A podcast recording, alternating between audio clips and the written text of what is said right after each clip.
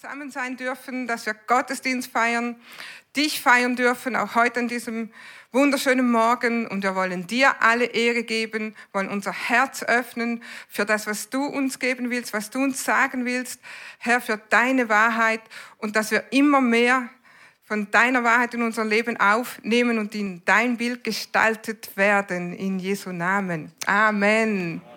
Wir sind heute bei Teil 3 unserer Predigtserie Eine starke Kirche. In Teil 1 haben wir darüber gesprochen, dass äh, Kirche, Gemeinde wir sind, nämlich wir alle zusammen. Also Gemeinde ist nicht ein Einzelner, Gemeinde ist nicht der Pastor oder die Pastoren oder die, die Leute, die den Gottesdienst besuchen, sondern wir alle sind Kirche und wir alle sind eine starke Kirche. Amen. Wir haben letztes Mal darüber gesprochen, über Gottes Gegenwart, dass wir Gottes Gegenwart brauchen und was es bewirkt, wenn wir Gottes Gegenwart erleben. Und heute werden wir in Teil 3 einen neuen Aspekt oder einen anderen Aspekt von einer starken Kirche betrachten. Und zwar geht es darum, was ist unser Auftrag als Kirche? Was ist unser Auftrag? Wir als Kirche haben einen Auftrag nach außen und nach innen. Und da werden wir zwei, drei Bibelstellen lesen und dann werde ich euch das gleich erklären dazu. In Markus 16, Vers 15, man nennt das auf Englisch The Great Commission, also der große Auftrag, wo Jesus sagt, er sprach zu ihnen, gehet hin in alle Welt, predigt das Evangelium der ganzen Schöpfung. Geht hin in alle Welt und predigt. Dasselbe sagt er in Markus 28, 19, ein bisschen ausführlicher. Gehet hin und machet zu Jüngern alle Völker, indem ihr sie taufet auf den Namen des Vaters und des Sohnes und des Heiligen Geistes.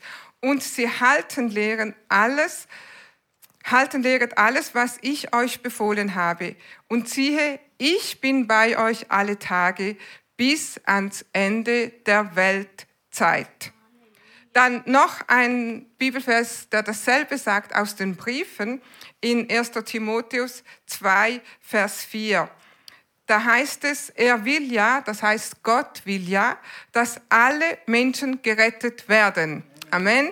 Also manchmal sagen wir, bete ich nach Gottes Willen oder nicht. Gott will, dass alle Menschen gerettet werden. Dann betest du immer nach Gottes Willen. Gott, ist, Gott will ja, dass alle Menschen gerettet werden und die Wahrheit erkennen oder und zur Erkenntnis der Wahrheit kommen. In diesen Versen haben wir unseren Auftrag als Kirche gesehen. Und zwar gibt es einen Auftrag nach außen, nämlich gehet hin, predigt das Evangelium aller Schöpfung, predigt das Evangelium, also sagt den Leuten die gute Nachricht. Das ist unser Auftrag nach außen. Gott will, dass alle Menschen gerettet werden. Dann haben wir nämlich auch einen Auftrag nach innen, nämlich machet zu Jüngern. Wir sollen Jünger machen und wir sollen zur Erkenntnis der Wahrheit kommen oder Wahrheit erkennen. Als wir uns bekehrt haben, haben wir nicht auf einen Schlag die ganze Wahrheit gesehen. Stimmt's? Sondern Wahrheit erkennen ist ein Prozess, der uns unser Leben lang andauert. Wir sollen immer mehr Wahrheit erkennen und je mehr Wahrheit wir erkennen, desto freier werden wir. Jesus sagt, ihr werdet die Wahrheit erkennen und die Wahrheit wird euch frei machen. Also das ist ein lebenslanger Prozess. Und diesen lebenslangen Prozess nennt die Bibel Jüngerschaft. Das heißt, wir sollen Jünger Jesu sein oder wir sollen Jünger Jesu machen kommt ganz darauf an, in welchem äh, Stadium deines Christseins du dich befindest. Aber das ist unser Auftrag. Also eine starke Kirche lebt ähm, Jüngerschaft. Was habe ich hier an der Hand? Also nicht meine Kollekte, sondern ähm, die, die sind zwei Euro. Stimmt, zwei Euro. Also hier vorne seht das, oder? Zwei Euro. Woher weißt du, dass das eine 2-Euro-Münze ist? weil da etwas draufsteht. Stimmt, da steht auf einer Seite äh, ist eine 2 Euro und auf der anderen Seite ist ein Vogel drauf. Stimmt? Also ich weiß, dass das eine 2-Euro-Münze ist, weil auf diesem Stück Metall, auf diesem runden Stück Metall ist etwas drauf geprägt. Also diese, dieses runde Stück Metall ist geprägt. Ohne diese Prägung ist es nur ein Stück Metall. Ein rundes Stück Metall. Ohne Wert oder mindestens nur den Wert des Metalles. Also die Prägung gibt diesem 2-Euro-Stück den Wert und gibt ihm auch die Bedeutung. Wenn das leer ist, dann kann jeder darauf prägen, was er will. Was ist eine Prägung? Eine Prägung ist ein kennzeichnendes Aussehen haben. Also das kennzeichnet dieses Stück Metall als zwei Euro. Oder Prägung bedeutet auch ein charakteristisches Merkmal haben. Prägung bedeutet, es ist die Konsequenz einer Handlung oder einer Einwirkung. Also da wurde, äh, dieses 2-Euro-Stück hat eine Einwirkung erlebt.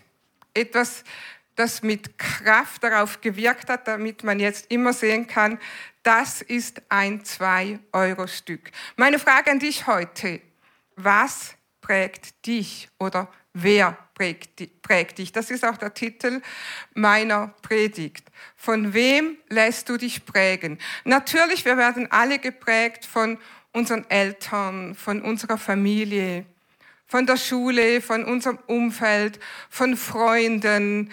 Einige von uns, wir lassen uns prägen von Influencern. Also wenn du immer denselben Influencern, wenn du ein Follower bist von diesen Influencern, dann prägen die dich. Die haben eine Einwirkung auf dein Leben oder sie verändern dein Leben, geben deinem Leben einen gewissen Charakter. Oder Serien können dich prägen. Also wenn du die 5753. Folge von deiner, was auch immer Serie, du denkst, du kannst ohne sie nicht leben, dann denk ja nicht, das ist einfach nur Zeitvertrag zur Entspannung. Nein, nach 7500 sowieso Folgen wirst du irgendwann geprägt sein von dem, was du dir da immer reinziehst. Die Frage ist, willst du das? Brauchst du das? Ist das gut für dich? Und wir möchten heute über Prägung sprechen. Bevor ich aber weitermache mit meiner Predigt, möchte ich gerne Rosetta Janssen bitten und sie wird uns ein Zeugnis geben, wie sie durch Gemeinde Life Unlimited geprägt wurde. Dankeschön. Also ich wurde, ich bin schon seit über 20 Jahren dabei und wurde auf jeden Fall geprägt von dieser Kirche, vom Life Unlimited. Und zwar in jeglicher Hinsicht. Ich wurde äh, geprägt äh, durch die Lehre, durch die Investition, wo andere Menschen sich in mich investiert haben durch den Dienst, äh, durch einfach dadurch, dass ich mich entschieden habe, auch ein Jünger Jesus zu sein. Die Gemeinde hat mir einfach geholfen, mich persönlich zu entwickeln, mein Charakter geschliffen und geformt, mein Denken und mein Handeln äh, auszurichten. Was will denn Gott? Was hat denn Gott mit mir vor, mit meinem Leben? Und die Kirche hat mir geholfen, ihm Dienst und im Glauben zu wachsen und meine Gaben zu entdecken und auch meine Gaben hier einzusetzen. Ich bin ein Mensch, der gerne in den Urlaub fährt, die gerne Zeit verbringt mit Familie, mit Freunde, die auch gerne einen schönen Job hat, wo ich herausgefordert bin, wo ich vielleicht auch mal Karriere machen kann, mir ist einfach wichtig, ja, einfach Freizeit zu haben, Sport zu haben. Und wisst ihr was? Das ist auch Gottes Wille für mich und mein Leben, weil Gott will, dass ich Fülle erlebe in jedem Bereich meines Lebens. Aber genauso wie Gott will, dass ich diese Fülle hier und dort erlebe, will er, dass ein Teil meiner Zeit ich ihm opfere. Und das ist meine Erfahrung, die ich gemacht habe. Zeit mit Gott bedeutet meine persönliche Zeit, in der Bibel zu lesen, über sein Wort nachzusinnen, aber genauso Gott zu dienen, weil das ist sein Wille für unser Leben. Er hat einen Ruf auf unser Leben und er will, dass wir die Zeit, die wir haben, auch für ihn nutzen. Das heißt, ich bin in der Gemeindeleitung, ich leite eine Kleingruppe und bin auch Bereichsleiterin einer Kleingruppe, äh, der Kleingruppen. Genau. Ähm, und das heißt, ich brauche Zeit, um mich vorzubereiten. Ich brauche Zeit, äh, zu den Terminen zu gehen, ähm, ja, einfach mitzuwirken. Und wenn ich das aber mache, wenn ich meine Kleingruppe vorbereite und ich merke immer oft, ist es so Zeit, Zeit, Zeit, Zeit, Zeit und dann mache ich das und, und entscheide mich da äh, zu gehen und mich vorzubereiten und die Leute zu empfangen. Und wenn das alles passiert ist, dann bin ich einfach so erfüllt. Weil das ist das, was mir die Kirche beigebracht hat, ein sinnerfülltes Leben zu führen. Und das empfinde ich, wenn ich das tue, was Gott für mich vorgesehen hat, dann lebe ich sinnerfüllt wenn ich sehe, wie Leute in meiner Kleingruppe Schritte gehen, wenn wir uns über äh, unsere Herausforderungen, aber auch Erfolge austauschen und einfach beten und für diese gemeinsame Sache einstehen, dann erfüllt mich das. Und es hilft mir auch, wenn es im Job mal nicht so gut läuft oder wenn ich im Urlaub war und zurückkomme und das Gefühl habe, ich will wieder in den Urlaub, dann hilft mir dieses sinnerfülltes Leben, was ich mit Gott habe, diese Bereiche zu decken. Und das habe ich einfach erlebt. Und die Gemeinde hat einfach mir geholfen, die Lehre, die ich hier gehört habe, in jeglicher Hinsicht, in jedem Thema, das in meinem Leben umzusetzen. Ähm, ich habe gelernt, wer ist Gott? Was ist Gottes Wille? Wer bin ich in Christus? Und diese Dinge versucht in meinem Leben umzusetzen. Und es ist einfach, ich habe gelernt, dass die Bibel ist wie eine Bedienungsanleitung in meinem Leben. Und es geht immer darum, was mache ich daraus? Und ich habe mich einfach irgendwann mal entschieden, ich möchte Jesus nachfolgen. Ich möchte mich hingeben. Und ich möchte einfach irgendwann mal vor Gott stehen und hören, du bist mein geliebtes Kind, an dir habe ich so viel Freude gehabt. Und du hast die Zeit, die ich dir zur Verfügung gegeben habe, richtig eingesetzt. Und es gab eine Zeit, wo ich wirklich tief am Boden war, wo ich nicht gedient habe, wo ich gedacht habe, ich brauche Pause von allem. Und es war eine meiner schlimmsten Zeit meines Lebens.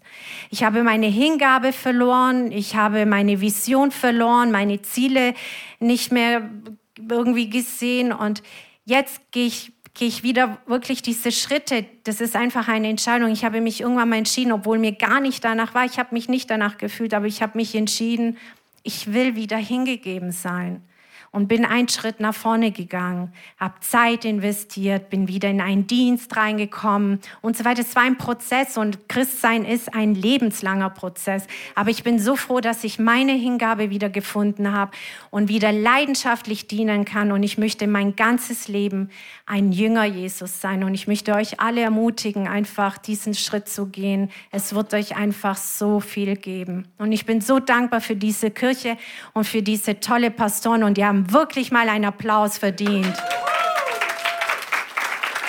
Amen. Vielen herzlichen Dank, Rosetta. Also ein Leben von Jesus Christus geprägt. Amen, dass Jesus verherrlicht und verherrlichen will. Was sagt dann Gott zur Prägung? Also ganz, du machst uns viel Freude, Rosetta. Muss einfach mal gesagt sein.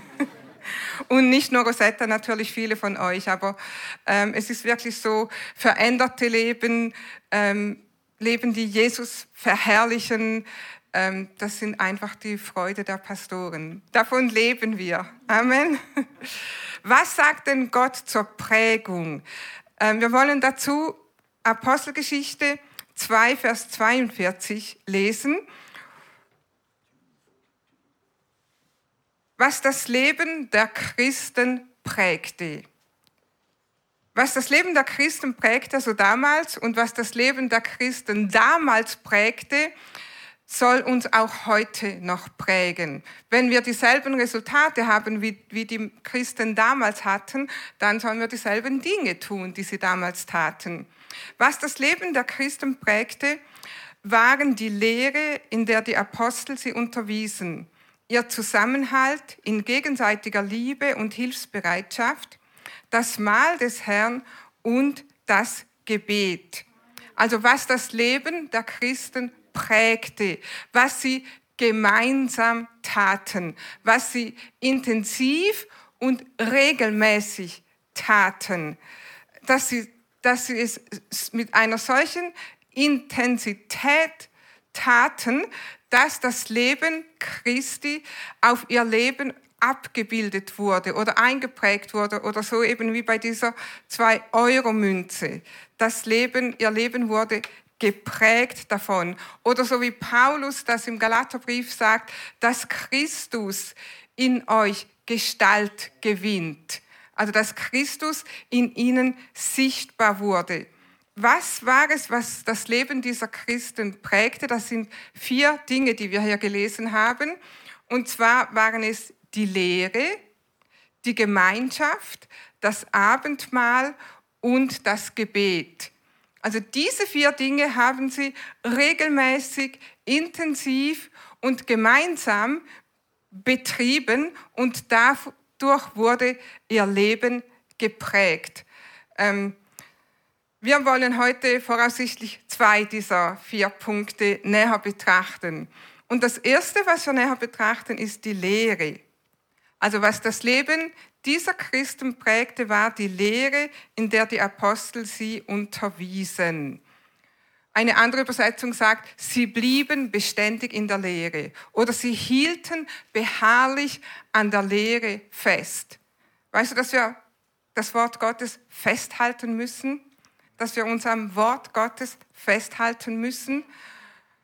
Die Bibel sagt das in Epheser ähm, bezüglich auf Lehre oder Lehrer in Epheser 11, äh 4, Kapitel, äh, Kapitel 4, Vers 11 bis 17 wollen wir ein bisschen näher betrachten, aber wir wollen jetzt mal Epheser 4, 11 und 12 lesen. Wozu brauchen wir Lehre? Und es heißt hier, er hat die einen, also Jesus hat die einen zu Aposteln gemacht, andere zu Propheten, andere zu Evangelisten, wieder andere zu Hirten und Lehrern der Gemeinde.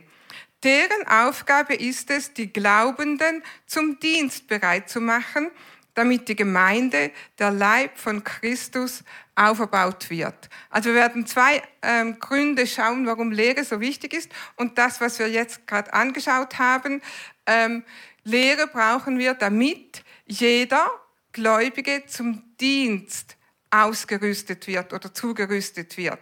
Also zum Dienst bereit gemacht wird, damit wir Gottes geistliche Haus bauen können.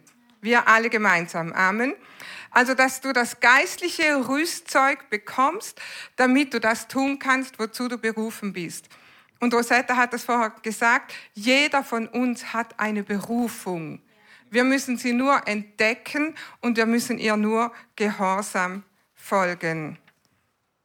Und natürlich gehört da auch eine Grundlage dazu, was Rosetta auch erwähnt hat. Wir müssen wissen, wer wir sind in Christus, was wir haben in Christus, unsere Autorität kennen und so weiter und so weiter, unseren nächsten Schritt kennen. Das gehört auch dazu. Aber der Grund, warum wir Lehre brauchen, ist nicht, damit du möglichst viel weißt, sondern damit du ausgerüstet wirst, damit du mit deinem Leben Jesus verherrlichst. Amen.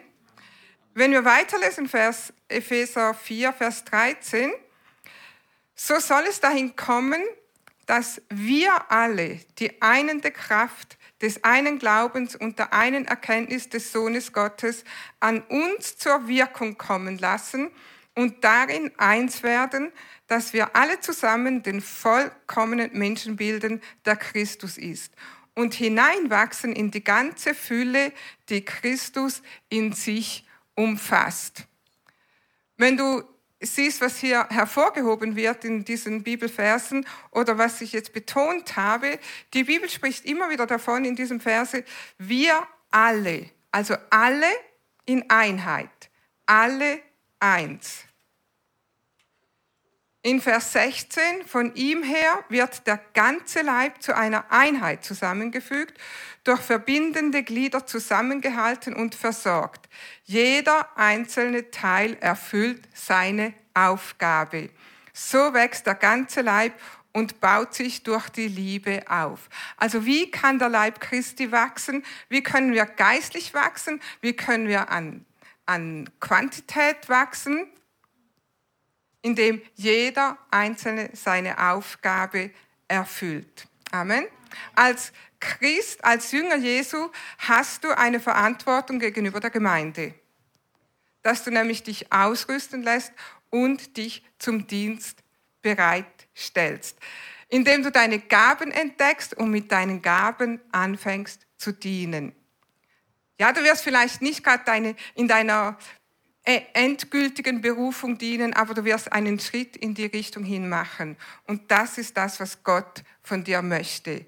Und wir haben hier auch die Umsetzung dafür. Ramona hat es schon angesagt, wir machen immer am zweiten des Monats Next Step. Und da kannst du deine Gaben, deine Talente, deine Leidenschaft entdecken. Da kannst du erkennen, wozu Gott dich begabt hat oder was du kannst. Und dann kannst du auch entdecken, wo kann ich dienen mit meinen Gaben. Also komm zu Next Step und diene in einem Dream Team. Viele von euch, ihr seid schon hingebungsvoll in einem Dream Team dabei. Ihr dient in der Gemeinde, ihr dient ganz treu. Aber wir können noch mehr davon brauchen. Amen. Wir haben eine Umfrage gemacht. Also diese Umfrage hier in der Kirche Life Unlimited, diese Umfrage ist ganz frisch. Stand 21. September 2023. Und diese Umfrage hat ergeben, also diese Bestandesaufnahme, wir brauchen momentan jetzt zusätzlich zu dem, was wir haben, 16 Leiter oder Co-Leiter zusätzlich zu den Mitarbeitern, die wir jetzt haben, und zwar, wir haben alle Teamleiter gefragt in allen Teams, ähm, hast du genügend Mitarbeiter oder brauchst du mehr? Oder wie kann dein Team noch besser oder gut funktionieren? Wie viele Mitarbeiter brauchst du zusätzlich? Und die haben wir zusammengezählt. Wir brauchen zusätzlich zu dem, was wir haben, 34 Mitarbeiter in den Dream Teams.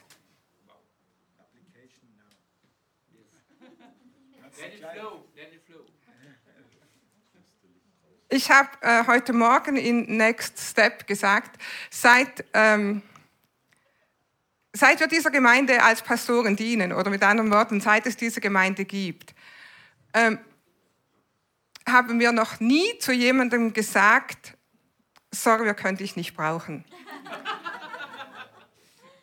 ähm, nein, leider, du passt in kein Team. Wir sind zu viele, tut uns leid. Noch nie. Nächstes Jahr werden wir 25 Jahre bestehen.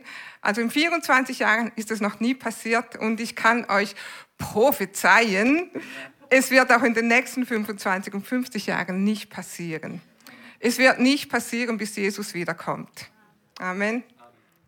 Also wozu brauchen wir Lehre? Um uns geistlich zu, zuzurüsten zum Dienst, um unseren Platz zu finden im Leib Christi, damit wir alle gemeinsam das Haus Gottes bauen.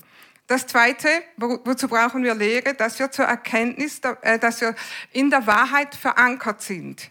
Also nicht nur Wahrheit erkennen oder Wahrheit wissen oder Wahrheit einmal gehört haben, sondern dass wir tief gefestigt und verankert in der Wahrheit Gottes sind. Und liebe Leute, wir brauchen das mehr denn je. Wir müssen in der Wahrheit gefestigt und verankert sein. In Epheser 4, Vers 14, hier heißt es, wir sind dann nicht mehr wie unmündige Kinder, die kein festes Urteil haben und auf dem Meer der Meinungen umhergetrieben werden wie ein Schiff von den Winden. Wir fallen nicht auf das falsche Spiel herein, mit dem betrügerische Menschen andere zum Irrtum verführen. Und ich kann euch sagen, in all den Jahren, seit ich Christ bin, die Verführung war noch nie so groß wie heute. Und wenn man da rausschaut in die Welt, dann hat man den Eindruck, das nimmt von Tag zu Tag zu. Und der Dreck, mit dem die Menschen da draußen und unsere Kinder und Kindeskinder und unser ganzes Umfeld zugemüllt wird, war noch nie in so einer Intensität da. Das heißt aber nicht, dass wir mit dem mitschwimmen müssen, sondern es heißt, dass wir umso mehr stehen müssen in der Wahrheit. Und als Kirche haben wir den Auftrag, in der Wahrheit zu stehen und die Wahrheit hochzuhalten und die Wahrheit zu proklamieren und für die Wahrheit einzustehen, egal was es uns kostet. Amen. Also nähere dich mit dem Wort Gottes und lass dich nicht von den Medien, die Medien, die sagen dir nicht die Wahrheit. Medien sind Meinungsmacher. Du brauchst keine Meinung, sondern du brauchst die Wahrheit. Amen. Und die Wahrheit ist Jesus. Epheser 4, Vers 15 sagt es so, vielmehr stehen wir fest zu der Wahrheit, die Gott uns bekannt gemacht hat. Wir stehen fest in der Wahrheit, die Gott uns bekannt gemacht hat und halten in Liebe zusammen. So wachsen wir alle in allem zu Christus empor, der unser Haupt ist. Oder mit anderen Worten, wenn wir zur Wahrheit stehen, wenn wir in Liebe zusammenhalten, dann werden wir geprägt und geformt von Gottes Wort und vom Geist Gottes. Und so werden wir vom Bösen bewahrt. Also ich kann jetzt rumrennen und sagen, das ist doch gar keine 2-Euro-Münze da. Und dann schaust du das an und sagst, doch, es ist so, ich sehe es doch hier. Es ist eingeprägt. Und so geprägt sollen wir sein von der Wahrheit Gottes. Das Zweite, was das Leben der Christen prägte, war die Gemeinschaft. Die Bibel sagt, sie trafen sich täglich im Tempel. Und der, die Übersetzung, die wir gelesen haben, sie hatte einen starken Zusammenhalt. Sie waren geprägt von einem starken Zusammenhalt, von gegenseitiger Liebe und Hilfsbereitschaft. Jünger Jesu werden in Gemeinschaft geformt. Bibel sagt auch, Eisen schärft Eisen. So schärft ein Christ den anderen. Also ein Mensch den anderen heißt es in der Bibel. Gemeinschaft. Jesus hat das mit seinen Jüngern gelebt. Jesus und Petrus zum Beispiel. Ähm, natürlich auch alle anderen Jünger. Aber wenn wir Petrus nehmen, Petrus wurde geformt und geprägt von Jesus. War das immer angenehm? Ja, manchmal war das schon schön. Wer bin ich? Wer sagst du, dass ich bin? Ja, du bist der Messias. Wow, Petrus, Fleisch und Blut haben dir das nicht offenbart. Könnt ihr euch erinnern? Und das nächste, hinter mich Satan. Hatte ich schon mal ein Mikris Satan genannt? Woher sind die? Gemeinde gehe ich nicht mehr hin. Die sind da so lieblos. Aber Petrus hat das erduldet hat sich schleifen und formen lassen. Und er wurde einer der stärksten Apostel, nachdem Jesus zum Vater emporgehoben wurde. Also Menschen schleifen sich in Gemeinschaft. Paulus und seine Jünger waren zusammen. Seine Jünger wurden durch ihn geschliffen und geformt.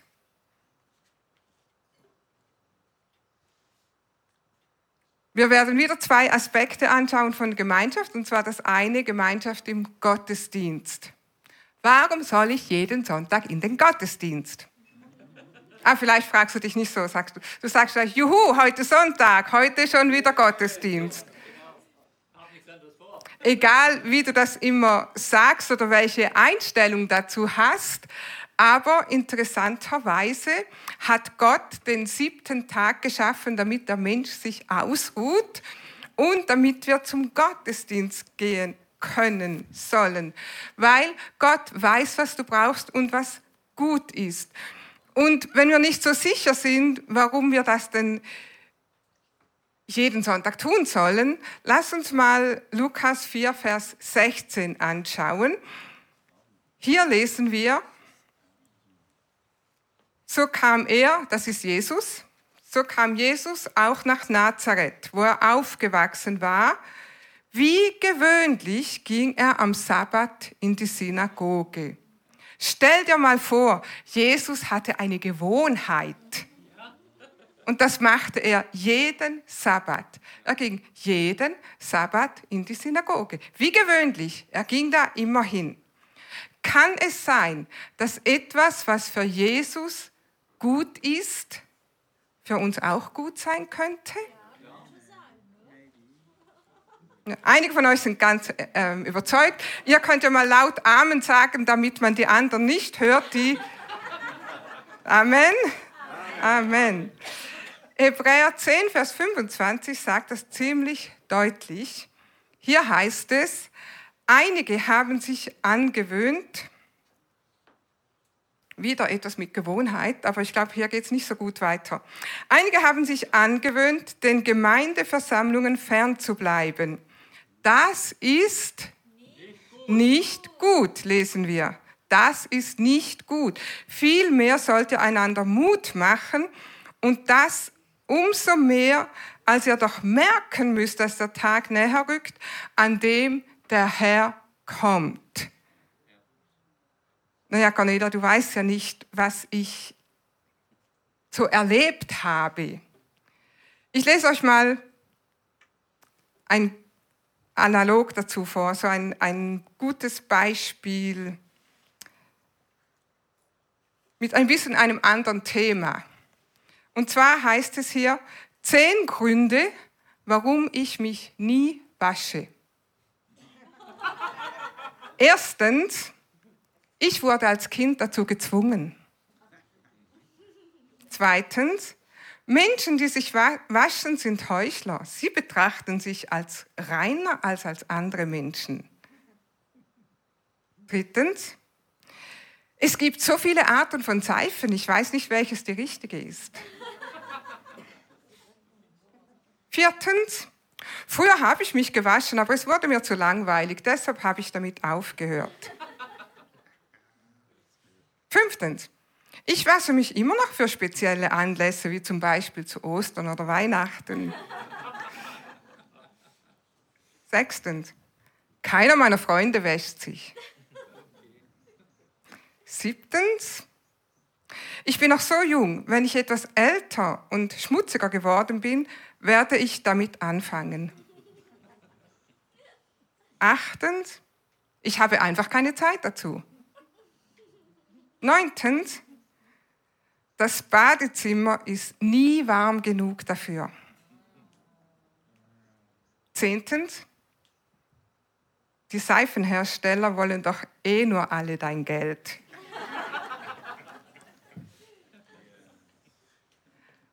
Einige tun das nicht mehr. Also ich meine, in Gottesdienst gehen, haben wir gelesen. Das hatte sich damals schon eingeschlichen und der Autor vom Hebräerbrief hat damals schon gesagt, es ist nicht gut. Was damals nicht gut war, ist heute nicht besser geworden.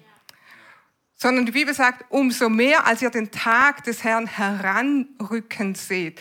Also wenn die damals vor 2000 Jahren schon gesagt haben, ähm, der Tag, an dem Jesus kommt, kommt immer näher. Glaubst du nicht, dass wir heute, 2000 Jahre später, an diesem Tag noch viel näher sind? Und es gibt einen Grund, warum die Bibel uns sagt, dass je näher wir diesen Tag herankommen sehen, desto wichtiger ist es für uns, die Versammlung der Heiligen nicht zu versäumen. Oder mit anderen Worten, dem Gottesdienst nicht fern zu bleiben. Amen der Tag, äh, das Wort für Gemeinde oder Kirche im Griechischen heißt Ecclesia.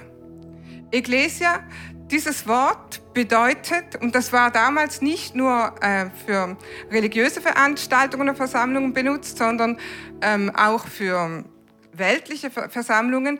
Dieses Wort Ecclesia bedeutet herausgerufen und versammelt herausgerufen und versammelt. Das ist das Wort Kirche. Also wenn wir eine starke Kirche sind, dann sind wir die herausgerufenen und versammelten. Und wir versammeln uns in Jesu Namen. Herausgerufen aus, ja, herausgerufen aus dem Bett, herausgerufen aus dem Wohnzimmer, herausgerufen aus den Häusern, herausgerufen aus der Bequemlichkeit, herausgerufen aus deinem Kompromiss, herausgerufen aus deinen Ausreden, warum du dich nicht, äh, warum du nicht zum Gottesdienst gehst. Herausgerufen, um dich mit deinen Glaubensgeschwistern zu versammeln. Das ist das, was Kirche bedeutet. Gottesdienst zusammen erleben bedeutet zusammen Beziehung zum Vater und zum Sohn leben und erleben. Es bedeutet, dass wir einander gegenseitig auferbauen.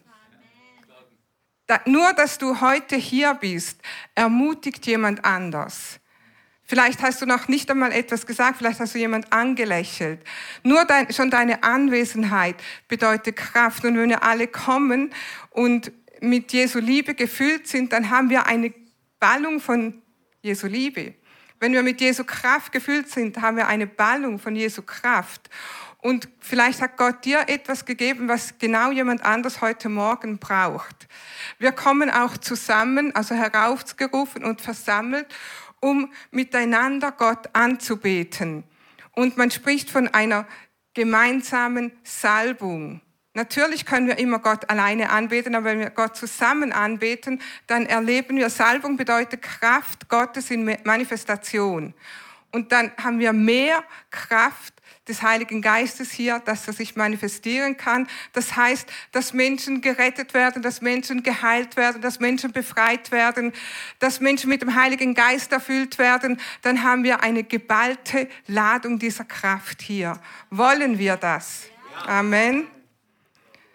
Wenn wir uns versammeln, dann heißt das, dass wir gemeinsam den Auftrag ausführen, der Auftrag, den jede Gemeinde, jede Kirche hat, dass wir zusammen die Vision unterstützen, zusammen Bestimmung finden und gemeinsam Berufung leben. Amen. Und wenn wir das tun, dann werden wir viel mehr und viel, in viel verstärktem Maße das erleben, was wir in Epheser 4, Vers 13 gesehen haben, gelesen haben, wo es heißt, dass wir hineinwachsen in die ganze Fülle, die Christus in sich umfasst. Weißt du, dass Gott immer mehr von uns hat? Oder würdest du von, würdest du von dir, habe ich gesagt, mehr für uns oder mehr von uns? Gott hat immer mehr für uns bereit. Amen. Würdest du von dir behaupten, ich habe schon alles, was es von Gott gibt? Wir haben die Bibel sagt, es ist immer nur Stückwerk. Wir haben nur einen Bruchteil von dem schon erlebt, was Gott uns geben will, was Gott uns mitteilen will, was Gott will, dass wir erleben. Aber die Bibel sagt, dass wir hineinwachsen können in diese Fülle, in diese ganze Fülle, die Christus in sich umfasst. Amen. Also Gott hat mehr für dich, für dein persönliches Leben. Gott hat mehr für uns als Kirche. Gott möchte, dass wir in diese Fülle hereinwachsen und live unlimited erleben. Amen. Also wir sollen Gemeinschaft erleben zusammen im Gottesdienst. Ecclesia herausgerufen und versammelt. Und dann sollen wir Gemeinschaft erleben in Kleingruppen.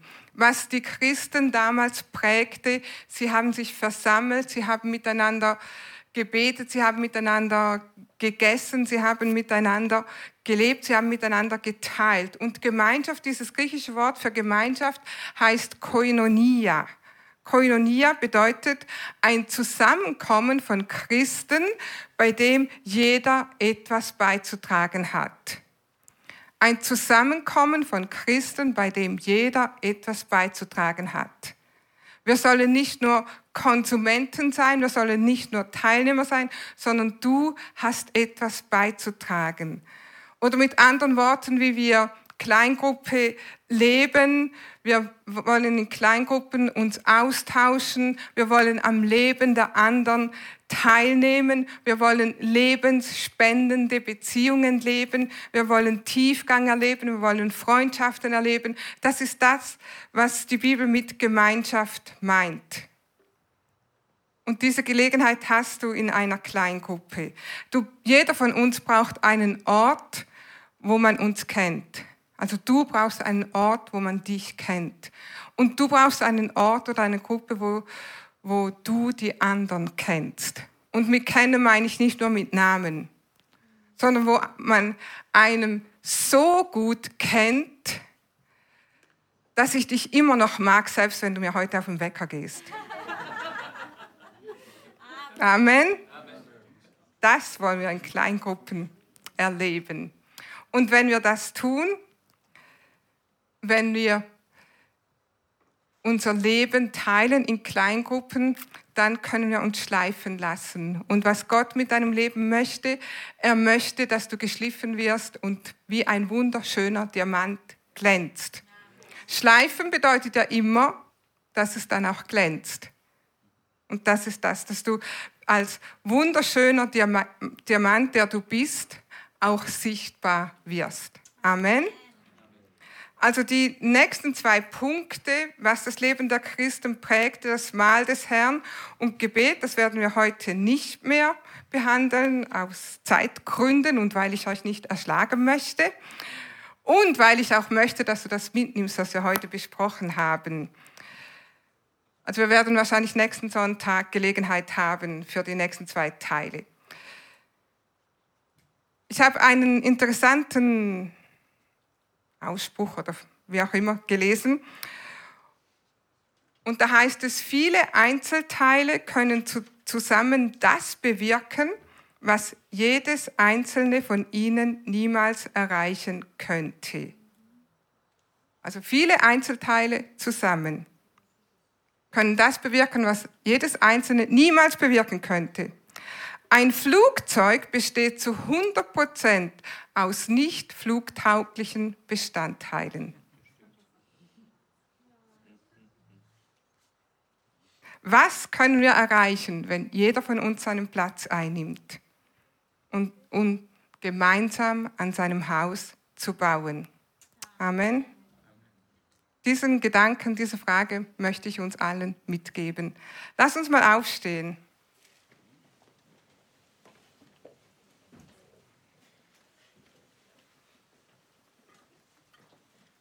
Ganz am Anfang meiner Predigt habe ich gesagt, Gott will, dass alle Menschen gerettet werden und zur Erkenntnis der Wahrheit kommen. Wie wirst du gerettet? Errettung ist eine Entscheidung und zwar von dir. Du alleine triffst diese Entscheidung, dass du errettet wirst. Und Errettung ist ein Prozess, äh, kein Prozess, sondern ein, etwas, das so schnell passiert. Nämlich indem du bekennst, dass Jesus dein Herr ist, indem du ihn als Herrn und Erlöser annimmst. Und die Bibel sagt, wenn du das tust, dann wirst du von neuem geboren. Das ist deine Entscheidung.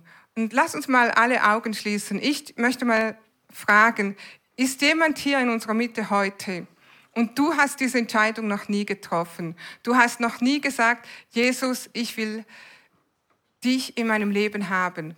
Vater, ich will dein Kind sein. Ich habe bis jetzt nicht Vater zu dir gesagt, weil ich dich nicht kannte, aber ich möchte dich als Vater haben. Ich möchte Jesus Christus annehmen als meinen Herr und Erlöser. Ich möchte heute ein Kind Gottes werden. Ist jemand heute hier und du hast diese Entscheidung noch nie getroffen, aber du möchtest gerade heute diese Entscheidung treffen. Ich will heute ein Kind Gottes werden. Ich möchte heute Jesus Christus als persönlichen Herrn und Erlöser annehmen. Wenn du hier bist, dann Zeig mir das mit einem Handzeichen. Ich habe diese Entscheidung noch nie getroffen, aber heute möchte ich mich dafür entscheiden. Schau kurz. Gibt es jemand, der diese Entscheidung noch nicht getroffen hat, aber du möchtest sie heute treffen? Vielleicht ist jemand am Livestream dabei und du hast diese Entscheidung noch nie getroffen. Lass uns einfach gemeinsam beten. Wenn du jetzt deine Hand nicht äh, gestreckt hast, aber du sagst, ja, ich, eigentlich möchte ich das schon, dann bete einfach dieses Gebet von ganzem Herzen mit und alle werden miteinander beten. Sag, sag einfach mit uns, Jesus, ich danke dir dass du für mich am Kreuz gestorben bist. Du bist zur Vergebung meiner Sünden von den Toten auferstanden. Ich nehme dich heute als meinen Erlöser an und bekenne, Jesus, du bist mein Herr. Ich danke dir für mein neues Leben. Amen. Wenn du dieses Gebet heute das erste Mal gebetet hast, dann bitte komm am Schluss einfach nach vorne. Da werden ähm, Leute da sein, die für dich beten und die dir einfach weitere Schritte zeigen können und mehr Erklärungen geben können. Für uns alle möchte ich dich herausfordern. Und zwar mit der folgenden Frage. Welchen Schritt bezüglich dieser Predigt möchtest du heute gehen? Entscheide dich heute für einen nächsten Schritt. Vielleicht ist es für dich wirklich regelmäßig am Gottesdienst teilzunehmen und mitzuwirken. Vielleicht ist der nächste Schritt für dich, an einer Kleingruppe teilzunehmen oder eine Kleingruppe zu leiten. Vielleicht ist der nächste Schritt für dich, Next Step zu besuchen, in einem Dream Team zu dienen, anfangen zu dienen oder wieder zu dienen. Oder vielleicht ist der nächste Schritt für dich, den Leiterkurs zu besuchen oder am Gebet am Sonntag teilzunehmen. Was ist dein nächster Schritt? Meine Challenge für dich, nach dem Gottesdienst gibt es Kaffee da draußen. Erzähl jemandem von deinem nächsten Schritt. Oder fragt einander. Vater, wir danken dir für dein Wort und dass dein Wort uns, Herr, immer mehr zu dem macht, was du uns berufen hast. Dass du, dein Wort, deine Wahrheit uns immer mehr in das Leben bringt, das du für uns bestimmt hast. Und ich bete jetzt für jeden Einzelnen hier, Herr, dass du jedem Einzelnen hilfst, diesen nächsten Schritt zu erkennen und den nächsten Schritt auch zu tun. Und ich bete für ganz besonderen Segen, dass jeder, der sich entschieden hat, einen Schritt zu tun, Herr, dass sie deine mächtigen Segnungen erleben werden, dass sie dich in besonderer Weise erleben und erfahren nächste Woche und einfach besonders erleben, was für ein guter Gott du bist. In Jesu Namen. Amen.